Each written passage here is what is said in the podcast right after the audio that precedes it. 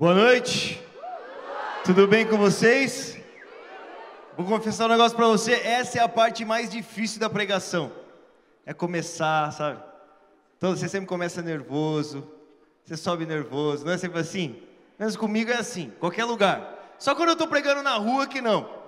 Eu estou pregando para os malucos, aí eu estou de boa, sabe? Mas pregar para crente é mais difícil. Mas que bom que você está aqui, que bom que você veio. Fico muito feliz que você é crente, mas se você não é ainda, também estou mais feliz ainda que você está aqui hoje. E eu que repito a frase, se você não é ainda, tá? Porque hoje eu acredito que o Senhor tem um encontro com você. Amém? Estou muito feliz de estar aqui. É, estou feliz de poder cooperar com o que Deus está fazendo na vida de vocês, poder ver mais um pouco do que o Senhor está fazendo pelo Brasil e o que Ele vai fazer hoje. Amém? Porque todos os dias é uma grande oportunidade de ver o Senhor operando nas nossas vidas, nas vidas dos nossos irmãos. Nós estamos aqui não reunidos na presença de Confúcio, ou Buda, ou Maomé, mas nós estamos aqui na presença do Rei dos Reis, do Senhor dos Senhores, do Alfa e do Ômega, do princípio e do fim, daquele que era, que é e que há de vir, o que tudo fez, amém? Porque nós estamos na presença dEle, nós podemos esperar grandes coisas essa noite. E é isso que nós esperamos todos os dias. Então abra sua Bíblia comigo aí no versículo tema, que é Atos 1:8. Está com sua Bíblia aí? Você gosta bastante da Bíblia?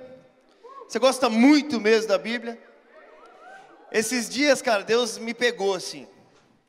Eu saí, eu, eu saí sem celular e Falei, nossa, mas que difícil estar sem celular. E o Espírito Santo falou assim comigo: imagina o dia que você sentir falta da sua Bíblia igual você sente do seu celular. Falei, mas Deus, eu tenho a Bíblia no celular, por isso que eu estou assim.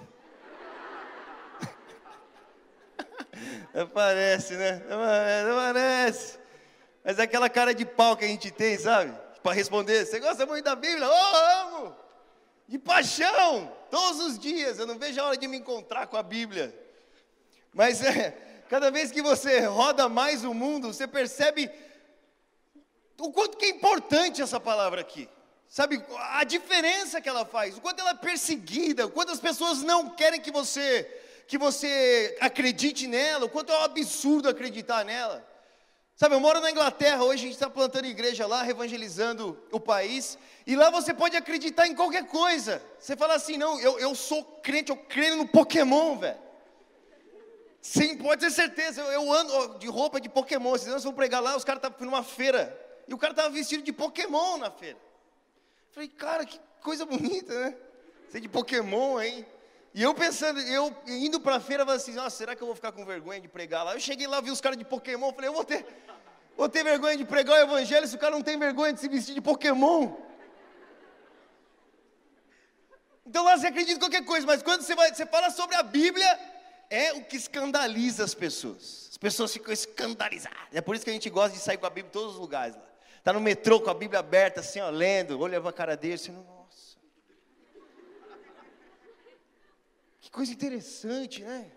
E abre assim do lado para a pessoa ler. E as pessoas ficam assim admiradas, cara. Como pode? Estava passando por uma livraria em Londres esses dias, falei para uma amiga assim, ó, fica vendo, nós vamos escandalizar essa, essa moça aí que está trabalhando aí.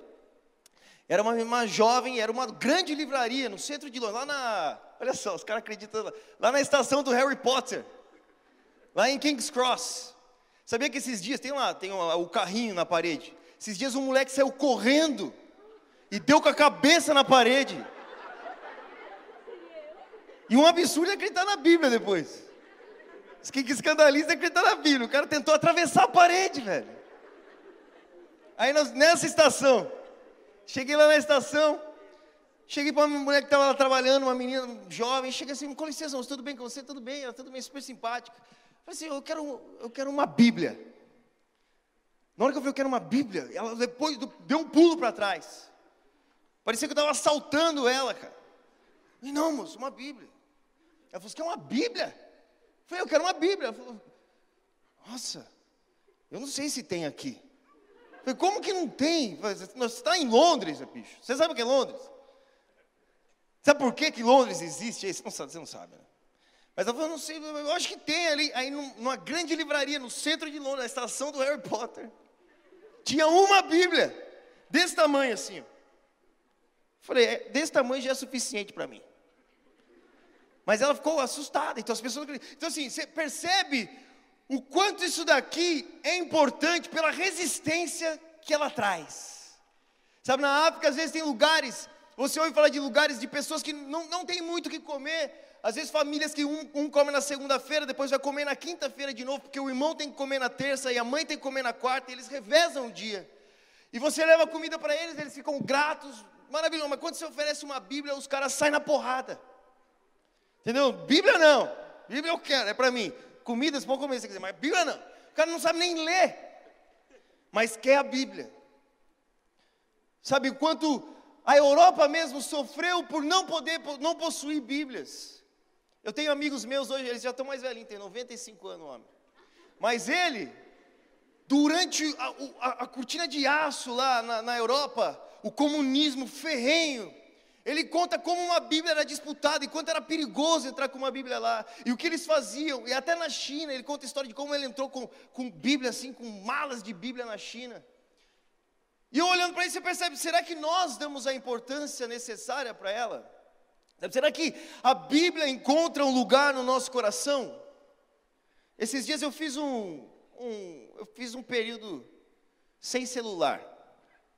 E eu descobri uma coisa, cara. Você encontra versículo bíblico na Bíblia, sabia?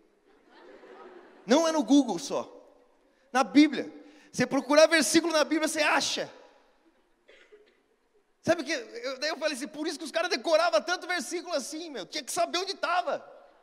Sabe, você lembra do versículo, onde que está, onde que está? Você tem que conhecer o contexto, conhecer o texto, o porquê, onde está o que está falando. Por isso que eles decoravam. Hoje a gente não sabe nada. Vai falar que você sabe, sabe pouca coisa. Eu decorava versículo só para jogar The Sims. Que eu tinha que decorar para meu pai deixar jogar. Mas vamos lá. Será que a Bíblia encontra um lugar no nosso coração? Abra sua Bíblia então, vamos lá. Atos capítulo 1, versículo. Só que eu gostaria de ler, antes desse versículo também, para que nós entendêssemos uma pergunta que os discípulos fizeram e a por que, que Jesus deu essa resposta.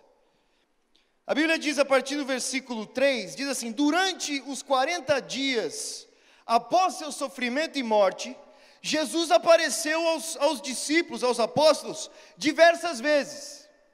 E ele apareceu e lhes apresentou muitas provas claras de que estava vivo e lhes falou do reino de Deus. Então Jesus aparece provando que estava vivo. Né? Aparece provando que ele era um fantasma, é um espírito que veio falar assim só, oh, espírito. Não, Jesus estava vivo. Ele veio. E ele fala e ele diz também que ele ensina sobre o reino de Deus. Aí, certa ocasião, enquanto comiam com eles, deu-lhes a seguinte ordem: Não saiam de Jerusalém, até o Pai enviar a promessa conforme eu lhes disse. João batizou com água, mas dentro de poucos dias vocês serão batizados com o Espírito Santo. E você vai perceber que esse Espírito Santo que Jesus anuncia tinha uma importância muito grande na vida de Jesus. Tanto é que no início desse capítulo aqui, Lucas vai dizer, no versículo 2 que nós não lemos, diz: Até o dia que foi levado para o céu, depois de dar aos seus apóstolos escolhidos mais instruções por meio do Espírito Santo. Sabe, parece que Jesus ele dependia a sua vida e ministério no Espírito Santo. Tanto é que você não vê muitas coisas acontecendo, nós falamos hoje, hoje pela manhã aqui, você não vê a Bíblia falando muito sobre a vida de Jesus até que ele é batizado nas águas e o Espírito vem sobre ele. Parece que depois da vinda do Espírito Santo sobre Jesus, que começa as coisas acontecerem mesmo. Sabe, se você perceber durante a Bíblia, você vê que sempre que Deus queria fazer alguma coisa na terra, o seu Espírito agia o Espírito do Senhor via sobre os profetas, o Espírito do Senhor via para ungir, eles profetizavam cheios do Espírito de Deus, então o Espírito Santo sempre estava envolvido na obra de Deus. Parece que o Espírito Santo ele é a mão, sabe? É o que vai, que vai trabalhar. E até Jesus mesmo, ele depende do Espírito Santo para que a obra de Deus fosse feita. Então, até o que ele ensinava aqui, depois de ressurreto, ensinando aos seus discípulos, ele ensinava por intermédio do Espírito Santo. Se você vê uma dependência da vida de Jesus, dependendo realmente desse Espírito. E eu acredito que ele fez isso para demonstrar que se ele viveu assim, nós também poderíamos viver. Jesus, 100% homem, passando por aquilo que nós poderíamos passar. Então, se ele dependia do Espírito para que a obra fosse feita, nós também. Nós também podemos depender. E é isso que ele disse para os seus apóstolos: ele fala assim: olha, espere na cidade até que o Espírito venha. Porque sem o Espírito não vai ter como, vocês não vão conseguir, não, não dá jeito. Sabe, quando as pessoas tentam fazer a obra de Deus sem Deus, dá errado. Aparece esse monte de coisa aí que você vê por aí pelo mundo. Então diz assim: o próximo versículo, versículo 6 diz: Então os que estavam com Jesus lhe perguntaram, eles falaram: Senhor, será esse o momento em que restaurará o reino a Israel? Olha que interessante, a Bíblia diz que Jesus ficou 40 dias com seus discípulos, ensinando, dando prova que estava vivo e ensinando sobre o reino de Deus. Então eu não acredito que 40 dias depois de Jesus passar ensinando sobre isso, ressurreto, aos seus discípulos, os discípulos fariam uma pergunta sem cabimento. Ainda mais eu não acredito que Lucas relataria uma pergunta sem cabimento, uma pergunta sem sentido nenhum aqui na, na palavra. Sabe, podia relatar tantas coisas, mas é relato que os discípulos perguntaram para ele: chegou a hora. Então você percebe que existia uma intenção no ensino de Jesus, existia uma direção que ele apontava, que seria a, a restauração de Israel, a restauração do povo de Deus, a restauração do domínio de Deus, do governo de Deus nessa terra. E assim os discípulos chegam e perguntam. chegou a hora, então o Senhor vai fazer isso, porque o Senhor está ensinando sobre o reino de Deus, e nós estamos perguntando, chegou a hora do Senhor então fazer isso. Chegou a hora do Senhor restaurar o reino, porque é isso que eles esperavam. A vinda do Messias eles esperavam para isso. Eles estavam esperando que Jesus enviaria o seu filho para restaurar todas as coisas, para restaurar o que eles perderam. Né? Jesus foi profetizado por tantos anos e eles estavam esperando isso. Aí Jesus responde assim: Olha, o Pai não determinou o tempo e a ocasião para que isso aconteça, e não cabe a vocês saber.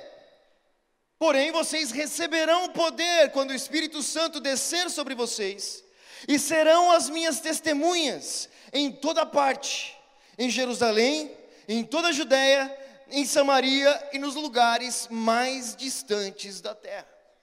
Veja só, o que eu entendo aqui, o que eu vejo, Jesus disse que ele nos enviaria o Espírito Santo por um motivo. Né? Ele diz: O Espírito do Senhor está sobre mim porque ele me ungiu para anunciar as boas novas aos pobres. E aqui mais uma vez ele ressalta isso. Para ser testemunha de Jesus. Mas esse para ser testemunha de Jesus não era somente para ser testemunha de Jesus, mas tinha um fim nisso. O porquê nós seríamos testemunhas de Jesus. O porquê nós iríamos até lá. E é isso que eu gostaria de falar nessa noite. Eu gostaria de falar o que, que o mundo precisa ouvir sobre Jesus. E antes de falar sobre isso, eu gostaria de falar para você que você tem um cooperador para que o mundo ouça sobre Jesus. Porque às vezes parece muito difícil para nós ir ao mundo perdido e anunciar algo assim. Sabe, eu fico imaginando Paulo aparecendo no mundo antigo e dizendo assim: olha, um judeu morreu por vocês, e esse judeu é filho de Deus, na verdade. E ele morreu para perdoar o pecado de vocês. E Deus enviou seu filho para perdoar o pecado de vocês, para que vocês fossem é, reconciliados a Deus. Olha, olha que mensagem difícil para as pessoas. Primeiro, ele era judeu, ninguém gostava de judeu. Segundo, como assim Deus pode nos amar tanto a ponto de fazer isso? Nós conhecemos os nossos deuses, e as pessoas naquela época elas sacrificavam pessoas vivas, ele cortava, entregava o coração ainda batendo para os deuses deles. Sabe, as religiões eram terríveis. Os deuses que eles serviam eram demônios. Então você imagina, não, não existe um demônio bom. Então aquilo que eles conheciam como Deus era algo terrível. Paulo agora ele tem que levar uma mensagem totalmente diferente daquilo. Assim, realmente vocês são pecadores, vocês sabem disso, mas a ira que deveria vir sobre vocês veio sobre o seu filho Jesus. Jesus morre naquela cruz recebendo a ira de Deus por vocês, para que ele reconciliasse vocês. É muito difícil, sabe? É uma mensagem difícil de entrar no coração do homem, difícil de entrar na cabeça do homem, que é possível através do Espírito Santo, que o Espírito convence, que o Espírito revela, o Espírito mostra. Por isso era tão necessário assim que os discípulos fossem cheios do Espírito Santo para que eles fossem apregoar. Porque senão nós vamos tentar fazer a parte de Deus ao invés de fazer a nossa, a gente vai tentar convencer. Quando a nossa parte da história não é convencer, a parte dele é convencer. Agora você veja que interessante, antes de nós é, entrarmos na outra parte, veja só, a Bíblia diz que quando o Espírito veio sobre eles no dia de Pentecostes, estavam muitas pessoas reunidas ali. Ali no capítulo 2, olha só. A partir do versículo 6, diz assim: Quando ouviram o som das vozes, que o Espírito tinha vindo sobre eles, vieram correndo e ficaram espantados. Por que eles ficaram espantados? Porque cada um ouvia em seu próprio idioma. Muito admirados exclamavam: Como isso é possível? O que aconteceu com as pessoas? Elas começaram a entender os mistérios de Deus. Elas ouviram de uma forma que elas conseguiam compreender o que aqueles homens estavam falando. Sabe, eu acredito que quando nós somos cheios do Espírito Santo, para cumprir essa missão, nós falaremos de uma forma ao mundo que o mundo vai conseguir entender o que a gente está falando. Sabe, não vai ser uma coisa absurda para eles, porque nós estamos acompanhados da voz de Deus, daquele que opera por meio de nós. E por isso nós podemos olhar para o mundo e falar assim: calma que nós estamos chegando a ele. Calma que vocês vão ser salvos, porque eu não estou indo sozinho. Eu estou indo com o Espírito Santo, que esse Espírito é o Espírito de Deus. Sabe, é o mesmo Espírito que ressuscitou Jesus dentre os mortos. É o mesmo, Jesus, mesmo Espírito que Jesus ensinava por intermédio dele. É o mesmo Espírito que veio sobre os seus discípulos naquele grande dia, que a cidade toda ouviu e veio para ver o que era e conseguiram entender o que aqueles homens estavam falando. Sabe, quando nós somos cheios do Espírito Santo, as pessoas vão entender, as pessoas vão ouvir, e as pessoas irão responder a mensagem. Porque não será uma mensagem carregada com a nossa voz, mas a voz do Espírito. Sabe, esses dias eu fui em Praga, e eu fui lá porque o Bank ia pregar. Conhece o Reinhard Bank? Evangelista maluco, assim.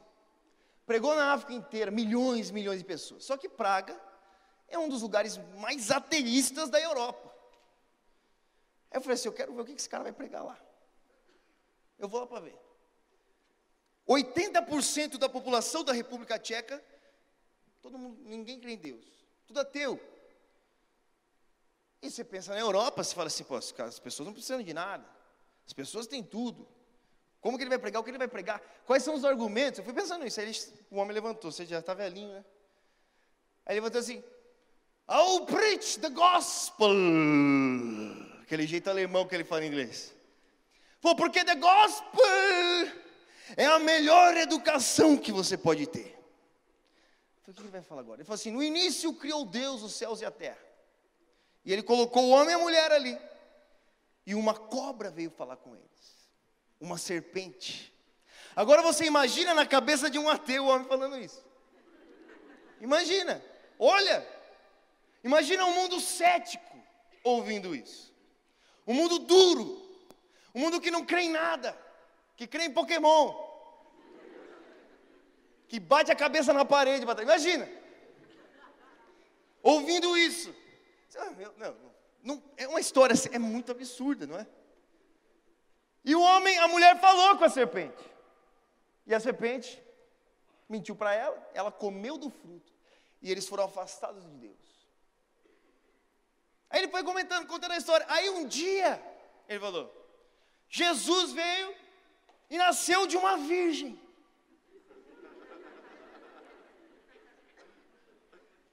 Ouve, ouve a mensagem, olha só. E ele nasceu de uma virgem, e ele não tinha pecado nenhum, e ele era filho de Deus. E ele morre naquela cruz para salvar a humanidade. Eu, eu ouvindo aquilo, eu falei, nossa, o cara não está usando nenhum argumento. Aí ele pregou o evangelho básico, cara. Básico, básico, o evangelho. Sabe o evangelho? Falou assim: agora você que quer entregar a sua vida a Jesus, vem. O estádio todo foi de cara. Falei, meu Deus, o que, que aconteceu? Por quê? Porque esse homem é cheio de Deus, entendeu? Não é só o que ele fala, é quem fala através dele. É como as pessoas estão ouvindo. É a voz que as pessoas estão ouvindo. O Espírito Santo, a mensagem parece um absurdo.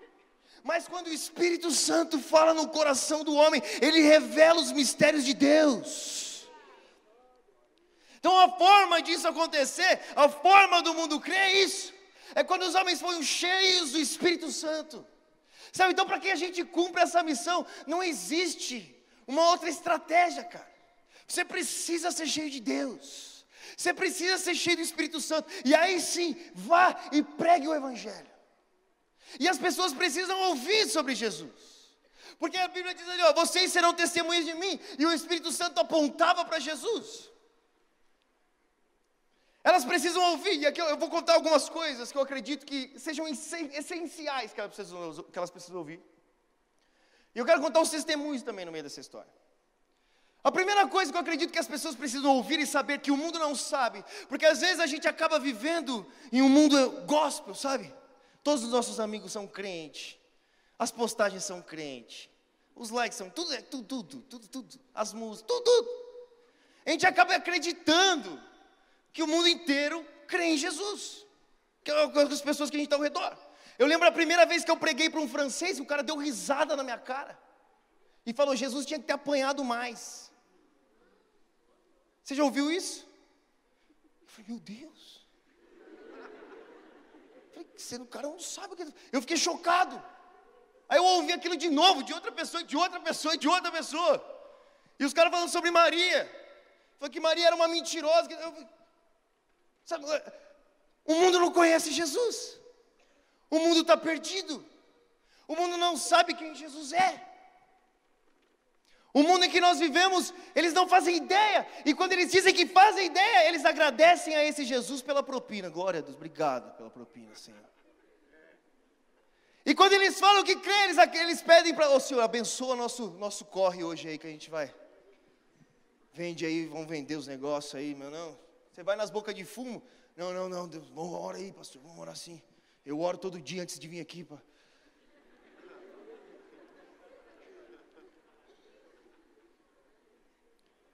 Aí você fala assim: será que, conhecem Jesus? Será que eles sabem quem é Jesus? Sabe, eu, eu fico pensando assim: eu não sei onde é mais difícil pregar. Pregar na África, onde existem um monte de Deus, pregar na Europa, onde não existe Deus nenhum, ou pregar no Brasil, onde eles dizem que acreditam, não, que o Senhor Jesus é o meu Senhor, tatuam o Senhor Jesus no braço canta um monte de porcaria, falando sobre um monte de porcaria sobre as, as pessoas, sobre as mulheres, e depois agradece ao Senhor Jesus pelo sucesso. Eu fico, meu Deus, será que esses caras sabem quem é Jesus? Não é possível. Então, as pessoas não sabem, o mundo não sabe, muitas pessoas ao seu redor não sabem quem é Jesus. Eu vivo em um país hoje que se diz cristão, Hoje não, vivo na Inglaterra, mas eu estava na Itália. Se diz cristão, só que na região que eu moro, Jesus é o quarto do pódio. Primeiro vem Madonna, que é, que é, que é Maria, mas eles chamam de Madonna. Depois vem San Genaro, depois vem Padre Pio, e depois vem Jesus Cristo. E muitos dos jovens que eu converso com eles, eles não sabem quem é Jesus. Para eles é mais um daqueles. Sabe, as pessoas não sabem. Esses dias eu estava com o pastor lá em casa, e ele foi lá para estudar inglês, e ele estava fazendo um curso de inglês, em uma boa escola. E ali tinha uma mulher que era uma médica, e ela era turca. E ela estava ali para aprender inglês, para pegar diplomas melhores e tal. E ela chegou, eles estavam conversando na sala, e ela perguntou o que ele fazia. Ele falou: Eu sou pastor. Ela olhou para a cara dele assim e falou assim: Mas por que, que você está aprendendo inglês, pastor? Mas pastor do que? De ovelha? De, de vaca? O que, por que, que você precisa de inglês? Você vai aumentar sua fazenda? E ele não, começou a explicar, eu sou pastor e tal, e Jesus e tal. A mulher olhou, olhou para ele e falou assim, mas Jesus? quem que é Jesus? Uma mulher na Turquia. Você sabe que a Turquia, ela é o lugar ali, ó, que se você ler Apocalipse, todas as cartas, todas as igrejas estão naquele, naquele país ali.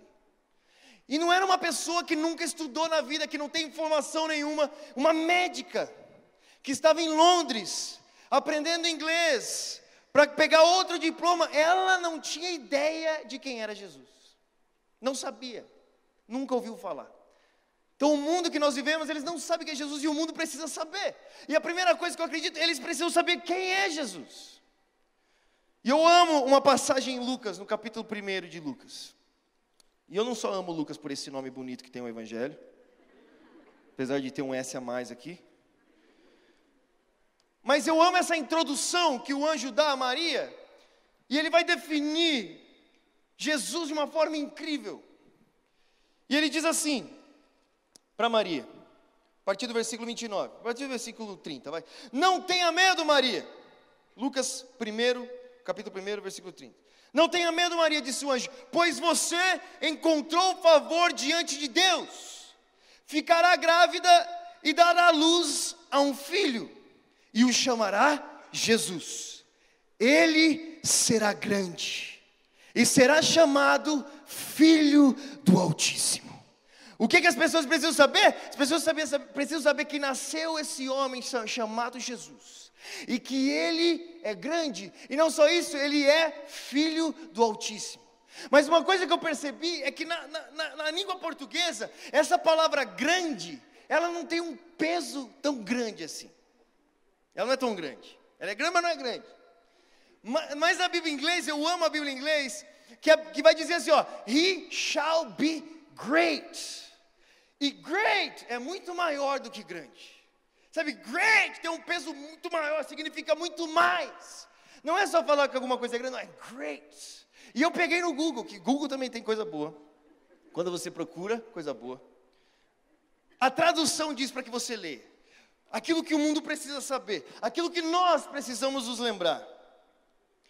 O anjo estava falando assim para Maria: Maria, esse filho que você vai ter, esse homem que chamará Jesus, ele será excelente, ele será grandioso, ele será importante, ele será elevado, ele será alto, ele será notável, ele será formidável, ele será vasto, famoso, nobre, ele será eminente, distinto, preferido. Ele será excelente. Sabe, o mundo precisa saber quem Jesus é. Eles precisam saber que Jesus é esse homem excelente, esse homem perfeito, esse homem nobre, esse homem famoso. E não só isso, ele é o filho do Altíssimo. Em Mateus 12, Mateus relatando as profecias de Isaías, ele termina uma parte dizendo assim: Olha, como Isaías profetizou o seu nome será a esperança de toda a humanidade. Sabe, o nome de Jesus, ele é a esperança de toda a humanidade. Mas para que ele seja essa esperança, as, as, pessoas precisam saber quem ele é. Esses dias na Inglaterra, um cara me parou para vender droga, porque as pessoas querem vender muita droga para mim. Não sei porque é por causa da minha cara, entendeu? Meu cabelo. Todo lugar que eu vou, as pessoas querem vender droga para mim. E eu acho isso muito bom, porque é um sinal que a pessoa precisa de Jesus, né? Aí, estava lá de madrugada, andando na rua em Londres, eu e mais dois amigos, aí o cara me chama.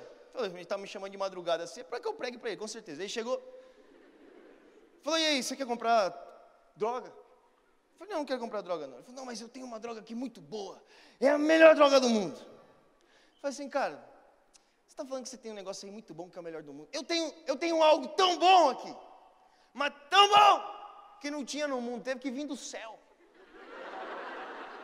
Aí ele olhou para minha cara e disse: O que, que é isso, Kryptonita, mano? O que, que veio do céu? O que, que é isso? Falei assim: Sabe o que é? Que? É Jesus Cristo de Nazaré. Aí quando ele ouviu isso, olha só, quando ele ouviu, ele falou: Oh, there you go. Eu falei assim, está vendo? Esse cara não conhece Jesus. Porque como que ele pode ouvir esse nome e não começar a babar de vontade? Sabe o que? Jesus. Quem é esse homem, Jesus? A esperança da humanidade. Sabe, talvez as pessoas não tenham, ele não é a esperança, porque elas não sabem quem é, e talvez eh, ele não é a esperança para nós. Sabe, quando eu ouvi aquilo daquele cara, eu percebi que ele ficou triste quando eu ouvi o nome de Jesus. Eu comecei a pensar: o que, que esse nome causa em mim? Será que quando eu ouço esse nome, Jesus, traz esperança ao meu coração? Sabe, Jesus me dá desejo de me aproximar, de querer mais, de conhecer mais. Porque talvez aquele cara não quis, porque ele não sabe quem é Jesus. Ele não tem ideia, porque se ele soubesse, a Jeová vai dizer que ele é o desejado das nações. Isaías vai dizer que ele é a esperança da humanidade. Como pode esse nome ser a esperança da humanidade e alguém não querer? É porque essa pessoa não sabe, não faz ideia. Então o mundo precisa saber, cara. A gente tem que falar. Sabe, cheios do Espírito Santo, nós temos que falar, deixa eu te falar quem é Jesus. Jesus é o Filho de Deus. Jesus é grandioso, Ele é a esperança da humanidade. Deixa eu te falar sobre Ele. Sabe, o grande, o incrível sobre o Evangelho é que nós apresentamos uma pessoa. Você assim, ó, tudo, o que eu estou falando, ó, você pode ir, pro, vai lá conhecer Ele, pode conhecer Ele.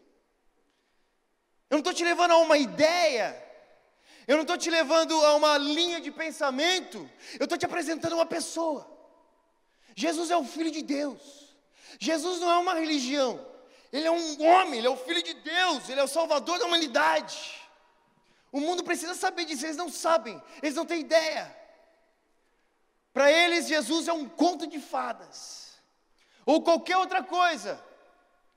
Mas Jesus é o Filho de Deus, Ele nasceu nessa terra aqui. Ele nasceu de uma virgem aqui. Ele andou, ele comeu com seus discípulos. E outra coisa que o mundo precisa saber também é a obra de Jesus. Porque a obra de Jesus, a obra de uma pessoa, ela traz uma importância muito maior para quem ouve. Por exemplo, vou te dar um exemplo de um cara, o Ayrton Senna. Você conhece o Ayrton Senna? Você viu que fizeram uma camisa ali? Camisa bonita que fizeram, né? do Corinthians, não sei se você chegou a ver.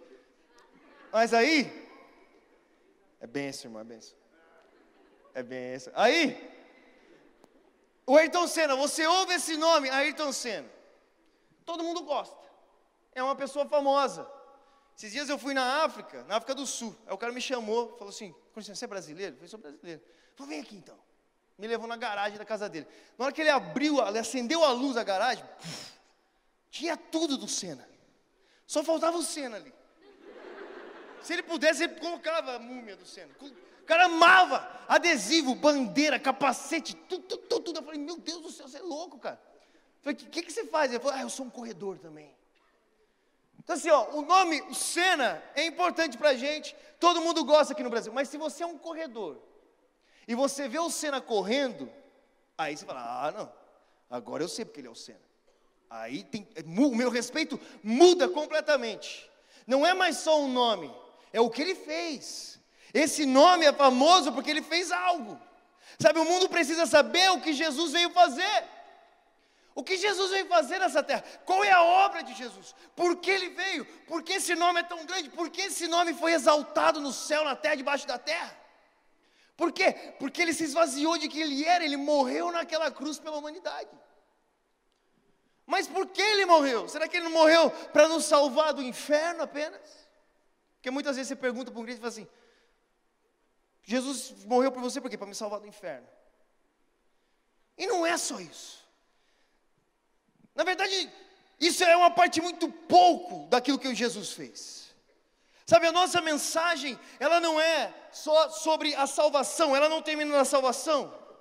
A salvação foi um meio que Deus fez através da vida de Jesus, da morte de Jesus, para nos levar ao seu plano principal, que era que o homem conhecesse a Ele, que o homem conhecesse a Deus, que o homem fosse um sacerdote do Pai, que o homem estivesse na presença de Deus. Que o homem olhasse nos seus olhos, tivesse um relacionamento, é isso. Aí quando Jesus morre naquela cruz, a Bíblia diz que ele o seu ministério é o ministério da reconciliação. Que ele morrendo, ele reconcilia, reconcilia a criação com o seu Criador.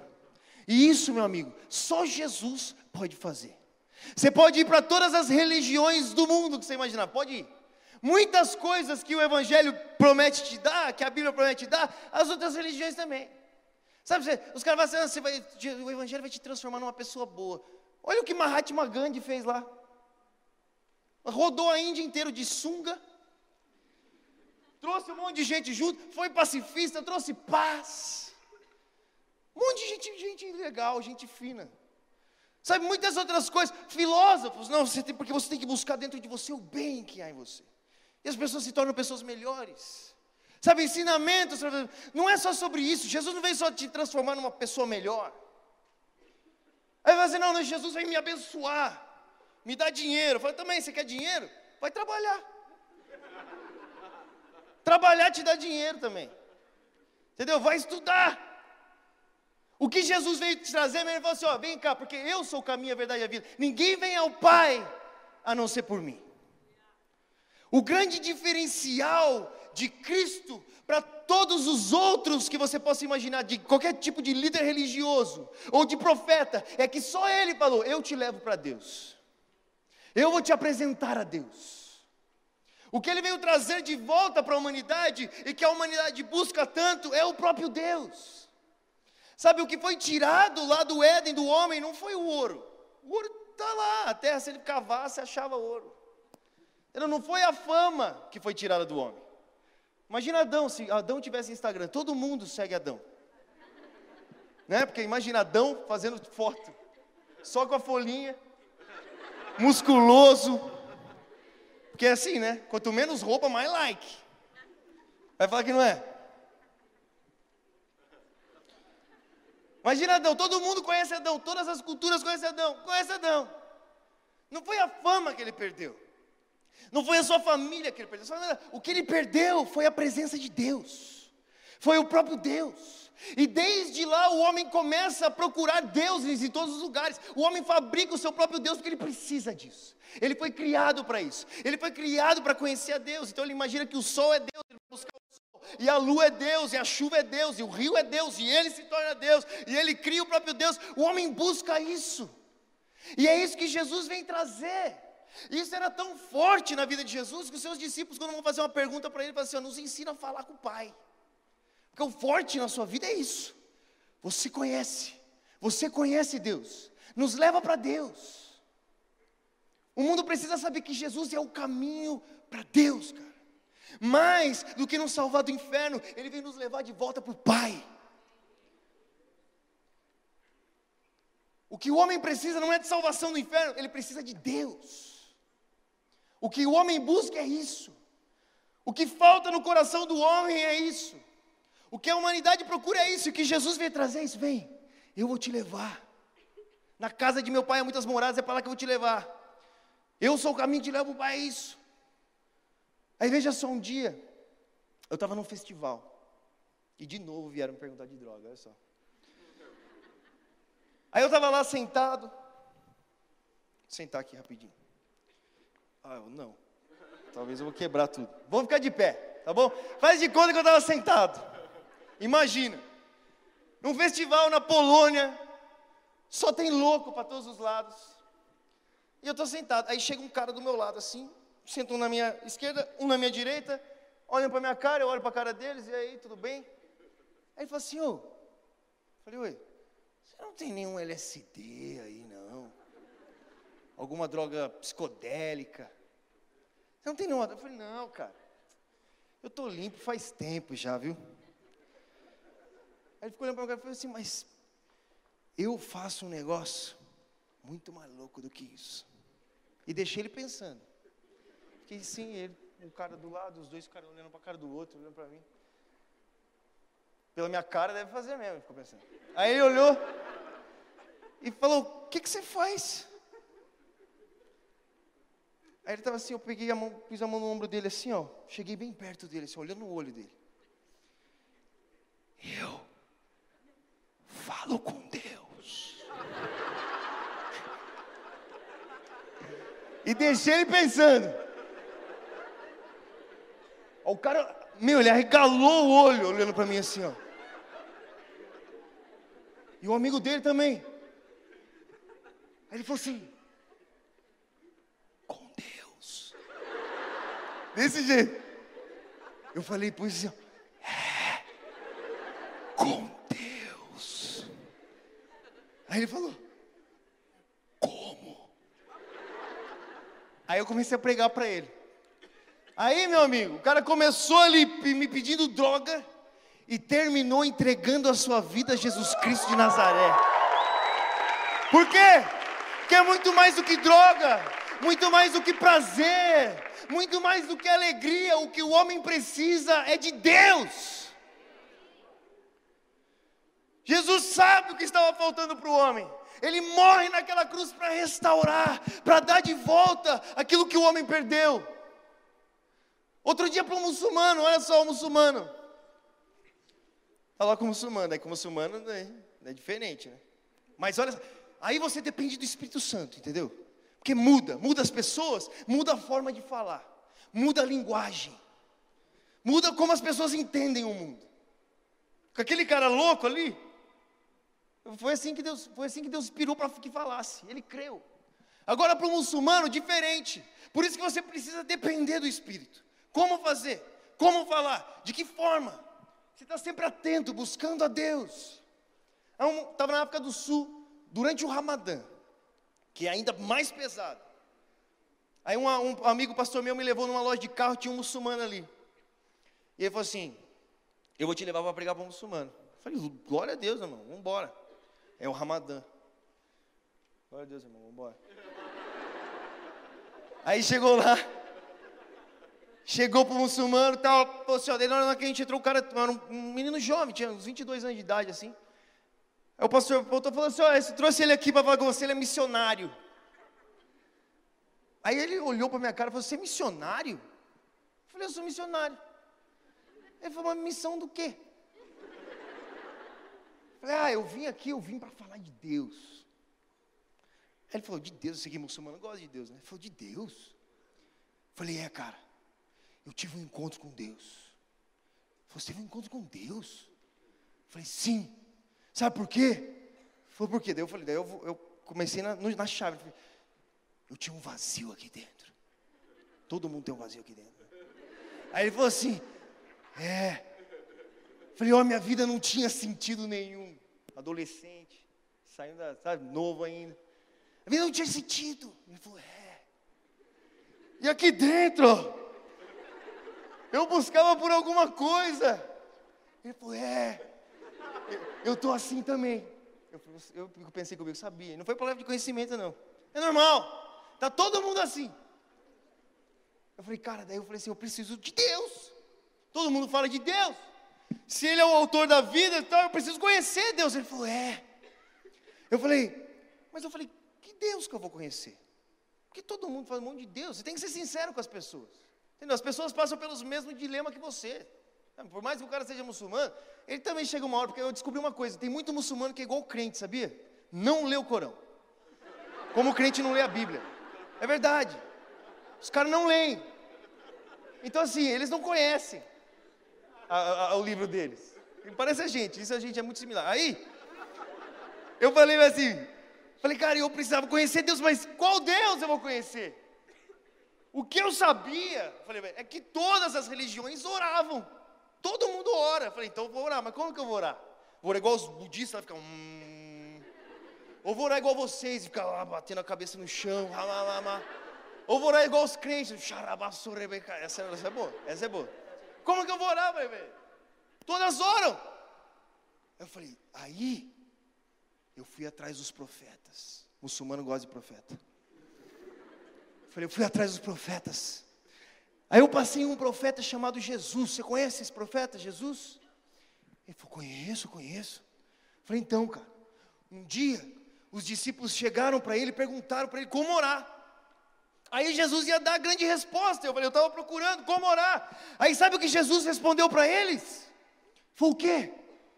Falou assim: quando vocês forem orar, falem, Abba, Pai. Aí eu fiquei olhando para a cara dele, ele ficou olhando para mim assim. Aí eu falei, você sabe o que é aba pai?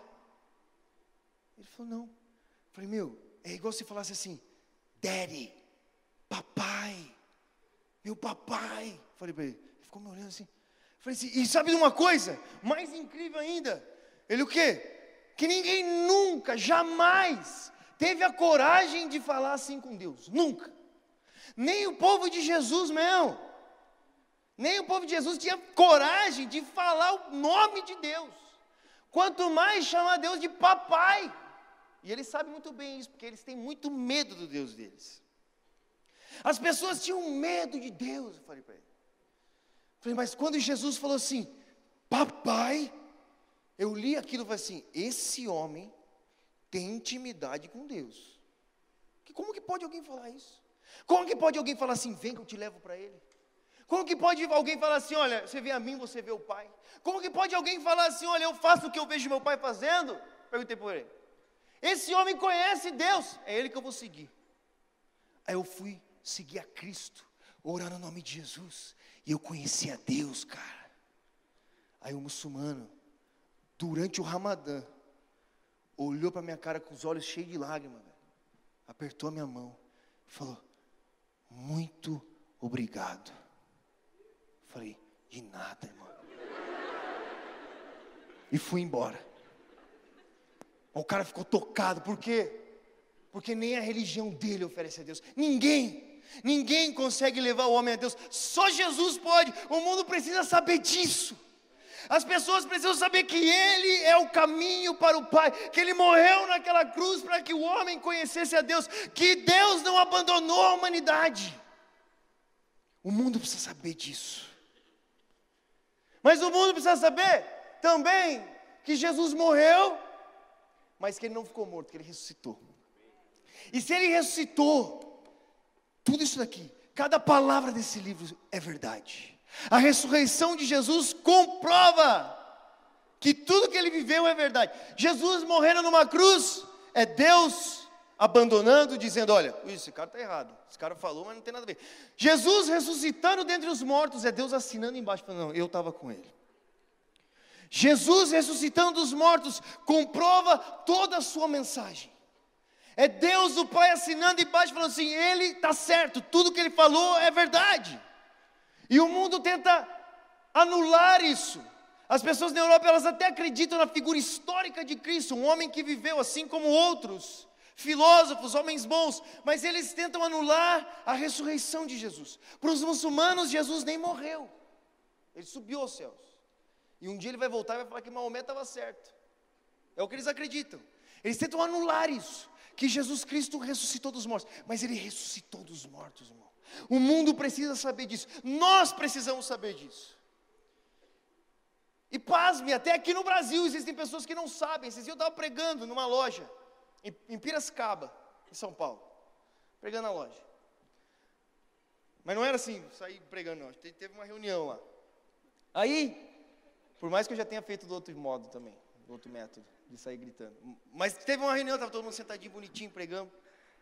Aí chegou no final uma mulher assim, a loja era muito cara, só cada roupa lá custava 10 mil reais. Era um negócio que eu entrei e falei, nossa, como eu sou pobre. Falei, que coisa, né? Nunca me senti assim. Aí estava lá essa mulher assim. Aí chegou no final, a mulher falou, olhou para mim e falou assim, Luca, posso te fazer uma pergunta? falei, pode. Falei assim, e usar droga? Oh Deus. Até quando eu prego, Deus. Você tem problema? Aí eu olhei para a cara dela assim e falei, moça, Jesus ressuscitou dos mortos, né? Eu acho que tem coisa melhor para a gente. Né? Se Jesus ressuscitou, nós não precisamos de outra coisa. Ela olhou para minha cara e falou assim: Jesus ressuscitou? Aqui, aqui. Eu falei, é, Jesus ressuscitou falou, nossa. As pessoas não sabem. Elas não sabem. Elas veem um homem pregado numa cruz, tudo que elas veem. Vem aquele homem morto, elas não sabem que Jesus venceu a morte. Elas não sabem que um dia ele chegou para João e falou assim: Ei, João, eis que estava morto, mas eis que vivo e vivo para todo sempre, e eu tenho nas minhas mãos as chaves do inferno e da morte. Jesus ressuscitou, o mundo precisa saber disso. Eu estava em Israel, lá fui para Israel esses dias. Aí eu fui no, no sepulcro, falei, tem que ir lá. Só que eu pensei, inteligente, falei assim, vou no domingo. Jesus ressuscitou no domingo, Eu vou no domingo. Cheguei no domingo lá, estava fechado. Bateu uma depressão severa no meu coração. Falei, não acredito, Deus. Eu viajei o mundo inteiro, gastei uma grana. Tudo é caro nesse lugar. E eu só vim para isso, eu só queria isso. Tinha dois e eu ia embora na segunda-feira, não tinha como voltar lá. Eu fiquei muito triste, não acredito. Eu vim lá do outro mundo, Deus. Eu, olha só, eu queria ver aquela portinha lá. Entendeu? Eu queria entrar lá dentro, agora está fechado. Eu fiquei triste, fui descendo triste, triste, revoltado. Por que você não olhou na internet? Você devia procurar primeiro, meu. Não, vou no domingo. Lógico, se abre domingo, vai todo mundo domingo, ninguém entra naquele lugar. Aí eu estava triste na rua assim, o Espírito Santo falou comigo, ele falou, por que, que você está triste? Eu falei, como que, por que, que eu estou triste? Eu fui lá para ver, ele falou, você foi lá ver o quê? Aí eu falei, é verdade, meu. Jesus não está lá mais. Jesus ressuscitou. Aquilo bateu tão forte dentro de mim que eu fiquei louco. Falei, eu, preciso pregar para alguém. Aí eu saí andando. Eu vi um árabe de muleta. Aí eu cheguei e falei, com licença, seu árabe. Deixa eu te falar um negócio. Te contar uma notícia. Jesus ressuscitou, acabei de voltar de lá. Lá em cima, subi na rua. Lá, Jesus ressuscitou, não está lá mais. Posso orar por você? Aí eu orei pelo cara, de muleta, o cara, oh, ele comigo, oh, não.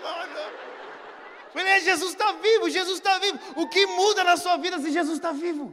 O que muda na sua mensagem se Jesus está vivo? Sabe, ele comprovou, ele estava com seus discípulos e falou assim: ó, oh, galera, eu estou vivo. Jesus ressuscitou dos mortos. O mundo precisa saber disso.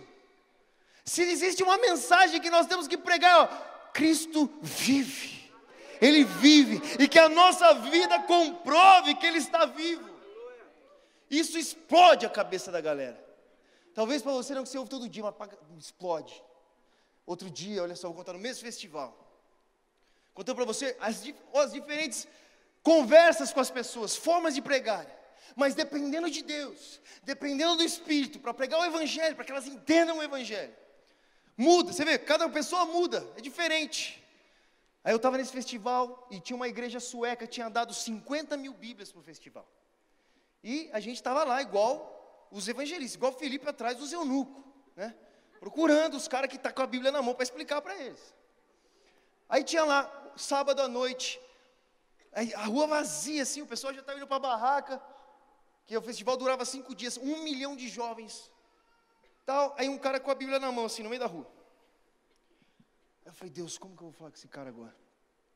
Estava com meu amigo, eu falei, cheguei do lado dele assim. Falei, ei, tudo bom? Ele, tudo bem. Falei, o que, que você está fazendo com isso aí na sua mão? Falei, isso é uma Bíblia. Falei, uma Bíblia? Mas quem que lê Bíblia, cara? É um festival ainda, está tudo escuro, você não está nem conseguindo ler. Isso aqui, o que você está fazendo? Aí ele tinha que conversar com ele. Aí ele olhou para mim e falou assim: é porque eu sou um padre. Quis zoar comigo. Aí na hora que ele falou, é porque eu sou um padre, eu falei: Ô oh, senhor padre, que bom que eu te encontrei aqui. Eu estou aqui, ó, eu estou buscando um sentido para a minha vida, senhor padre. Olha a estratégia de evangelismo. Um sentido. Eu preciso descobrir o sentido. Ele falou assim: o sentido está dentro de você. Eu falei, não, não é possível. Eu não me aguento mais, seu padre. Se eu for o sentido, acabou. Eu não quero mais essa vida, não quero. Meu padre, eu não consigo, padre. Eu sou padre.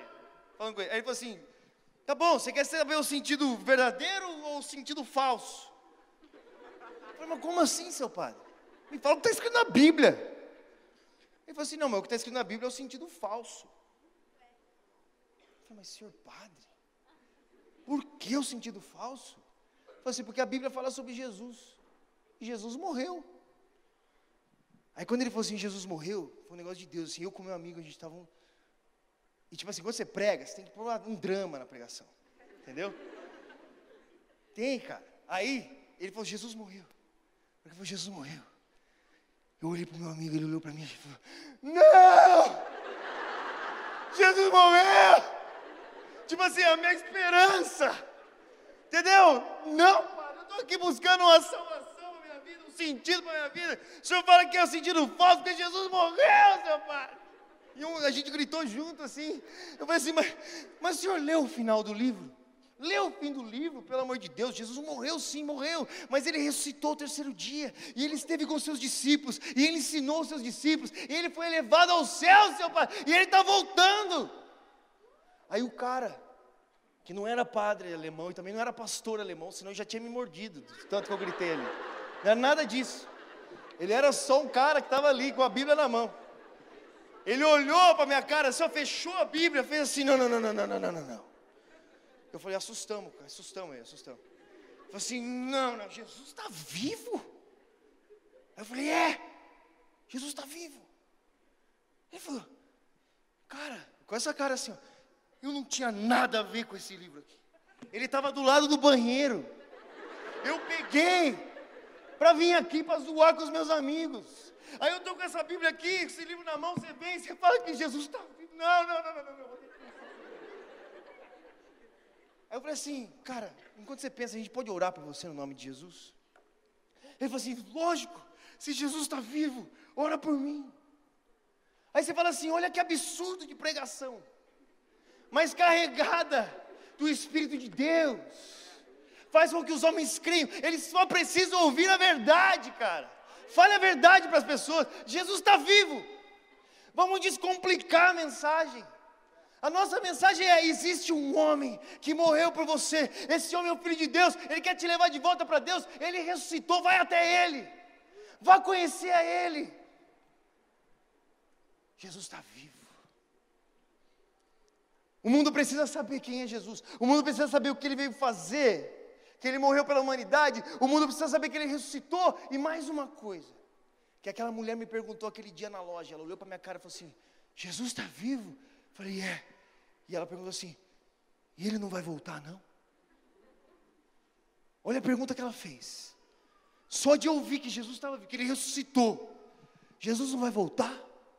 O mundo precisa saber que Jesus está voltando.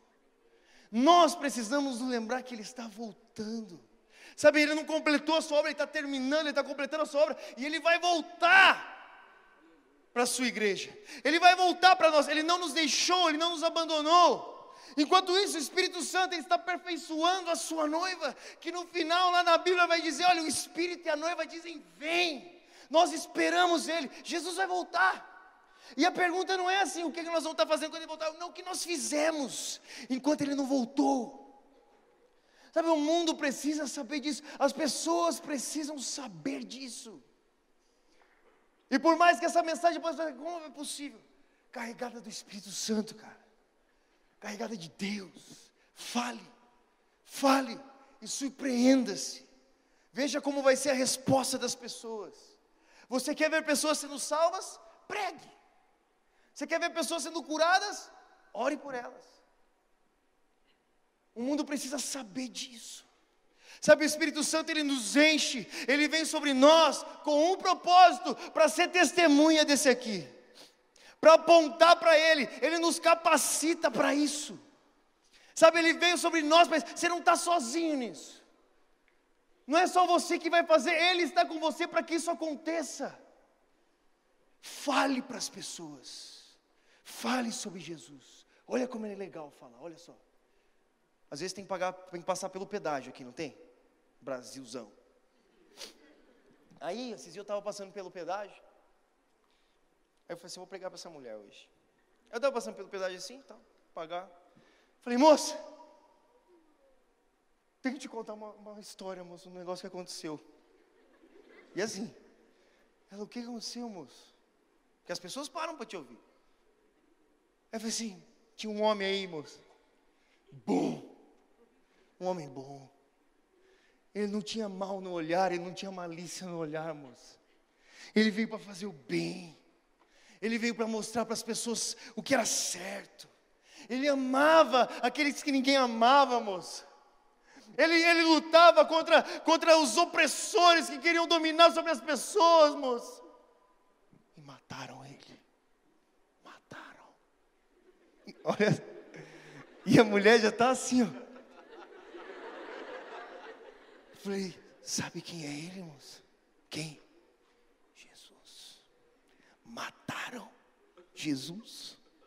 As pessoas que ele andou lá, as pessoas, ele ajudou aquelas pessoas, crucificaram ele.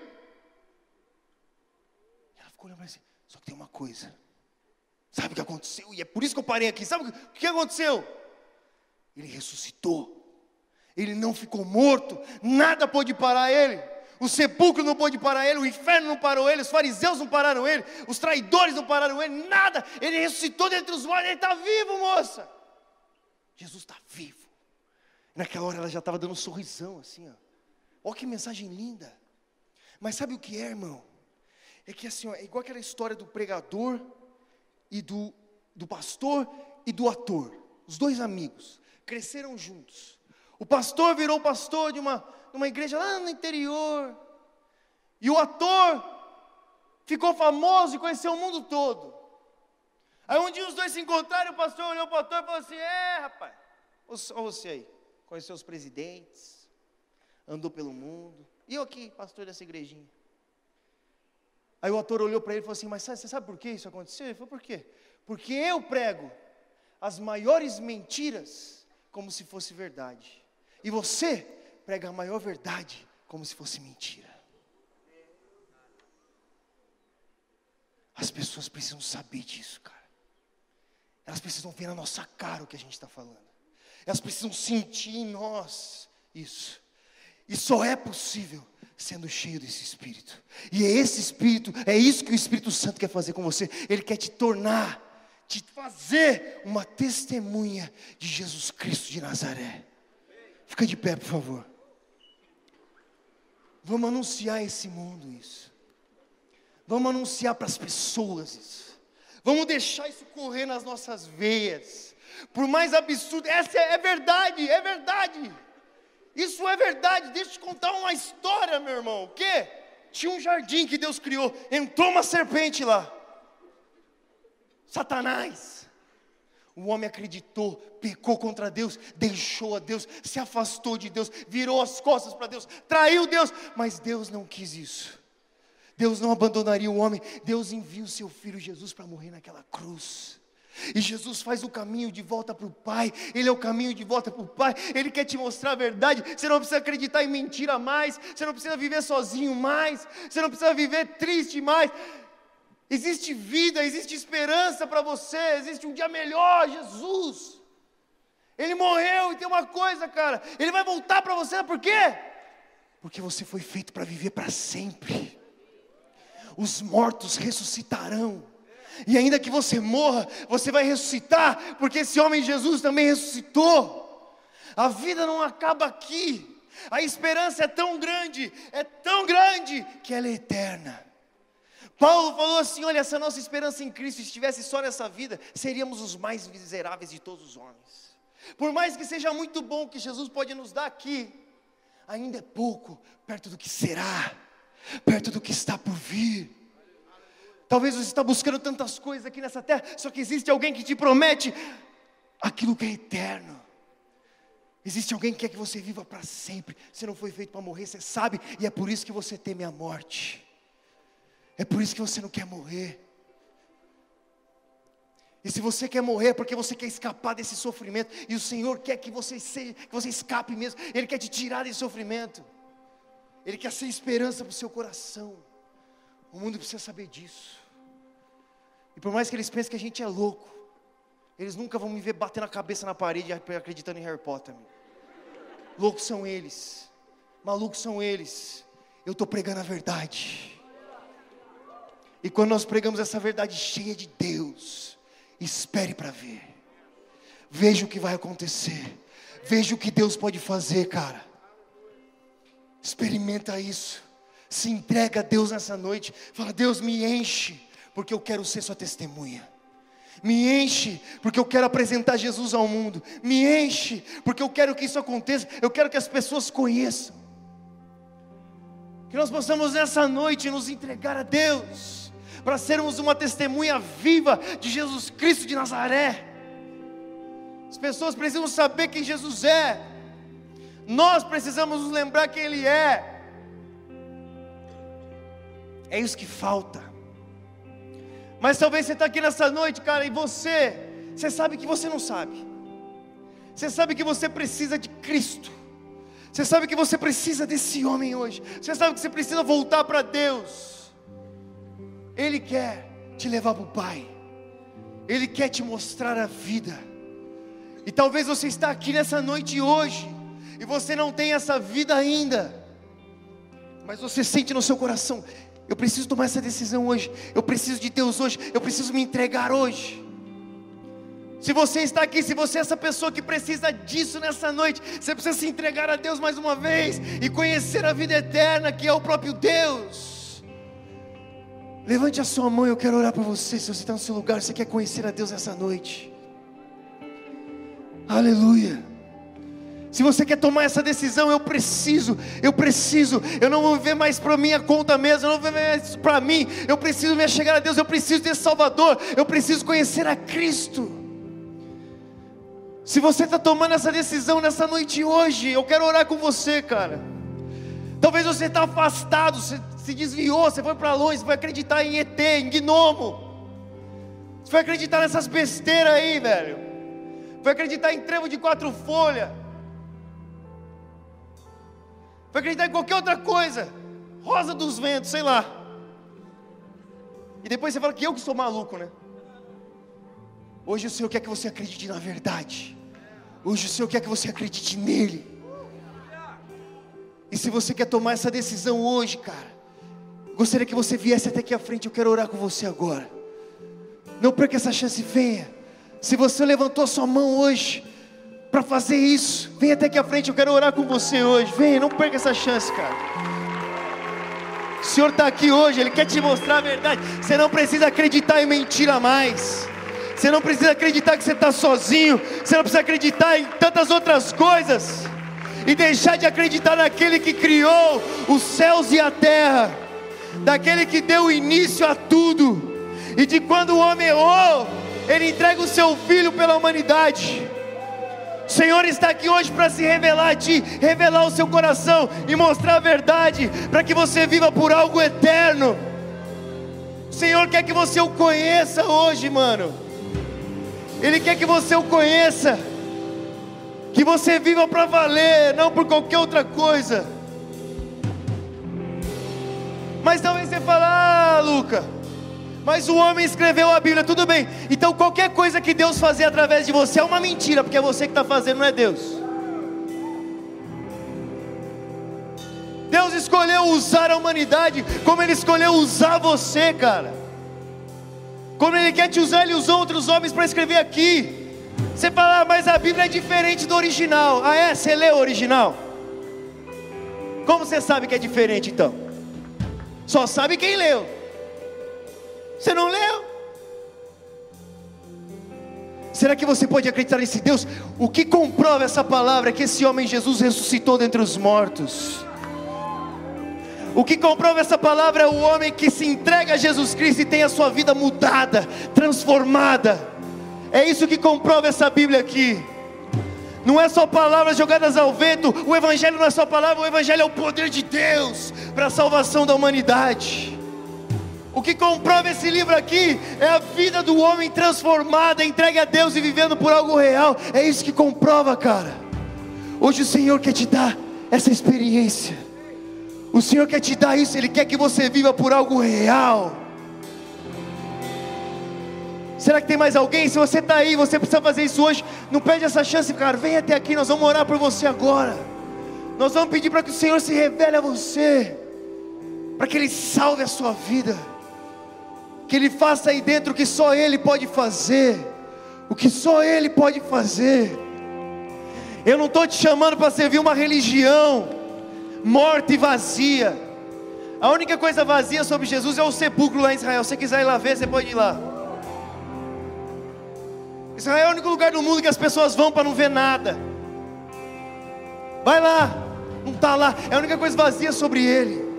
Agora, esse homem, ele formou tudo que você vê. Ele falou e tudo se fez. Ele sustenta a realidade. Ele está sentado no trono e os anjos dizem que ele é santo, santo, santo, santo. E os demônios se dobram diante dele e toda língua confessará que ele é o Senhor. Todo joelho se dobrará. Esse é aquele que te chama. É esse aquele que te chama, vem, vem para perto de mim, mano. Não é uma lenda, não é uma história em quadrinho, é Deus. Pai, em nome de Jesus, eu oro por esses que vieram até aqui, Senhor. Ora comigo aí, ora comigo aí.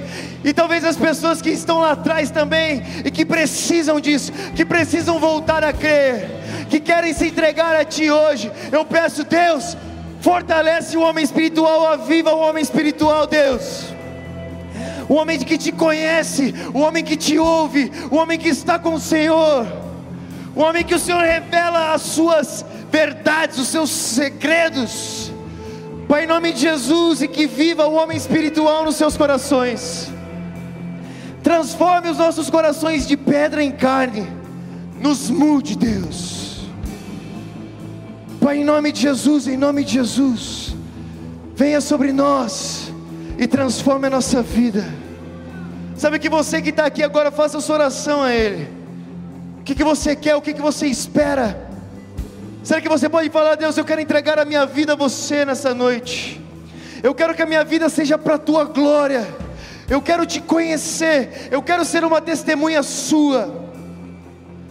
Pai, em nome de Jesus, venha sobre nós e transforma a nossa vida, Deus que a nossa vida nunca mais seja a mesma, e que nós sejamos um testemunho vivo teu, um testemunho vivo teu, esses que se achegam hoje, que o Senhor os encha do Espírito Santo, e que eles sejam um testemunho vivo teu, isso eu oro, em nome de Jesus, amém, e amém, você pode aplaudir o Senhor,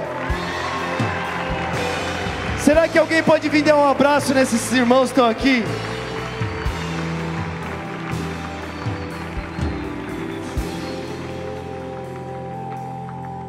Cara, olha só, você que veio tomar essa decisão, talvez retomar essa decisão. Deixa eu falar uma coisa para você. Esse é um passo que você deu, um passo, é um passo. A vida é feita de muitos passos. Você não vai para lugar nenhum se você não andar. Jesus disse: Eu sou o caminho. É um caminho a percorrer. Você não vai conhecer uma pessoa do dia para a noite. Ninguém você conhece do dia para a noite. A gente está acostumado com rede social que a gente vê uma foto da pessoa e acha que conhece a vida dela inteira. Nada disso. Uma pessoa se conhece convivendo com ela. O Senhor está te chamando para um relacionamento com Ele. Um relacionamento com Jesus. Se entregue a esse relacionamento. Se entregue à oração. Se entregue a conhecer o Espírito Santo. Deixe o Espírito Santo revelar o Pai a você. Ele conhece o coração do Pai, ele pode revelar isso. Pai, em nome de Jesus, nós te agradecemos por esses que vieram e que a tua obra seja completa em nós. Deus, que o mesmo Deus que perdoa, que Ele cure nessa noite, que as pessoas sejam curadas aqui agora, em nome de Jesus, que as dores desapareçam completamente agora, em nome de Jesus. Que os ossos sejam curados completamente agora, que os olhos sejam curados, que os ouvidos sejam curados, curas aconteçam aqui agora em nome de Jesus. Dê um testemunho que o Senhor está vivo nessa noite, Pai. E faça o que só o Senhor pode fazer. O que só o Senhor pode fazer. Eu creio, creio que pessoas sairão daqui curadas nessa noite. Como testemunho desse que vive, desse que está voltando. Pai, nós te agradecemos em nome de Jesus que as colunas sejam completamente curadas, totalmente curadas agora, em nome de Jesus, em nome de Jesus. Quem era a pessoa aqui, ó? Você tinha uma dor muito forte aqui, que atrapalhava até você caminhar, de tanta dor que você sentia aqui. Quem é você? Quem é você? Você, constante, era sempre, dói o tempo todo. Se você mexe, dói. Mexe agora. Faz um movimento. Abaixa. Me fala como é que tá. Não tá doendo? Não tá? Mas o que aconteceu? Mexe mais aí. Você podia fazer isso? Há quanto tempo? Três meses sem mexer nada. Então mete de novo aí. Sumiu a dor? Porque Jesus te curou, cara. Pai, nós te agradecemos essa noite. Nós te agradecemos essa noite. Que os corpos sejam curados completamente agora Seja completamente curado agora, em nome de Jesus. Sistema respiratório seja curado. Curado, curado, curado agora. Volte a respirar. Volte a respirar, volte a respirar. Você passe a respirar agora. Tem uma pessoa aqui que você sofria muito de asma e agora você estava sentindo problema para respirar. Você não estava sentindo dificuldade para respirar, agora você estava sentindo isso. Quem é você? Levante você. Respira. Respira. Olha lá. Como tá? Porque Jesus te curou. O Senhor está aqui. E eu não estou impondo as mãos sobre você, porque é Ele que faz, meu amigo. É Jesus que faz. Para que você saiba, nós não estamos falando sobre algo que o homem pode fazer, é Deus. É sobre Ele. Essa mensagem é sobre Ele. Essa verdade é sobre Ele, Pai, em nome de Jesus. Quem é a mulher aqui? Você estava aqui e você tinha caroços. E você apertava e você sentia dores e você sentia os caroços. Quem era você? Levante sua mão, por favor. Quem é você? você? Cadê? Não estou vendo. Aonde? Aí, está vendo as mãos para você? Você sentia dores? Procura agora, por favor. Está sentindo? Não está mais? Não está? Porque Jesus te curou nessa noite. O Senhor está aqui nessa noite. Será que tem mais alguém que você tinha isso? Você pode procurar agora, por favor. Quem mais? Cadê? Você? Olha para mim. Chama ela. Tá aí ainda? Sumiu? Sumiu? Porque Jesus te curou nessa noite. O Senhor está aqui. Essa mensagem, meu amigo, é o poder de Deus para a salvação da humanidade. É isso que o Espírito faz. Pai, em nome de Jesus, faça o que só o Senhor pode fazer nessa noite. Glorifica o teu nome. Transforma os corações. Mostre a tua verdade, Pai. Pai, em nome de Jesus, em nome de Jesus, que os corpos sejam completamente curados agora. Completamente curados, completamente curados. Quem é a pessoa que você tinha faltava cartilagem no seu joelho e por isso você sentia dores? Você? Mexe o joelho agora. Mexe. Você podia pular. Você podia fazer isso. Você podia? Você não podia? Há quanto tempo? Um ano. Pula de novo então. Os amigos dele estão aqui, ele podia fazer isso. Você não podia. E Jesus te curou hoje, cara. Quem mais? Tem mais alguém aí? Você tinha problema no joelho? Na cartilagem? Faltava cartilagem no seu joelho? Você sentia dores? Mexe agora. Não está doendo mais? Não está mais? Porque Jesus te curou nessa noite. Pai, em nome de Jesus, em nome. Sei que você pode aplaudir ao Senhor. Ele é fiel, Ele está vivo, Ele é Deus, Ele é Deus. Pai, nós te agradecemos, nós te agradecemos, e eu falo para você, cara, vai, vai, se enche desse espírito e vai, vai, vê o que acontece, vê o que Deus pode fazer. O Senhor é bom. Eu creio que muitas mais pessoas aqui contarão testemunho que Deus fez, como essas pessoas aqui. Pois você chega seu corpo, vê o que Deus fez por você, cara. A Bíblia diz: ó, impõe as mãos sobre os enfermos e eles serão curados. Nós fazemos isso também. Mas hoje o Senhor quer mostrar para você que Ele pode fazer. Ele quer mostrar para você que você pode depender dEle para que seja feito. Seja cheio do Espírito Santo. Seja testemunha de Jesus. Obrigado, Senhor.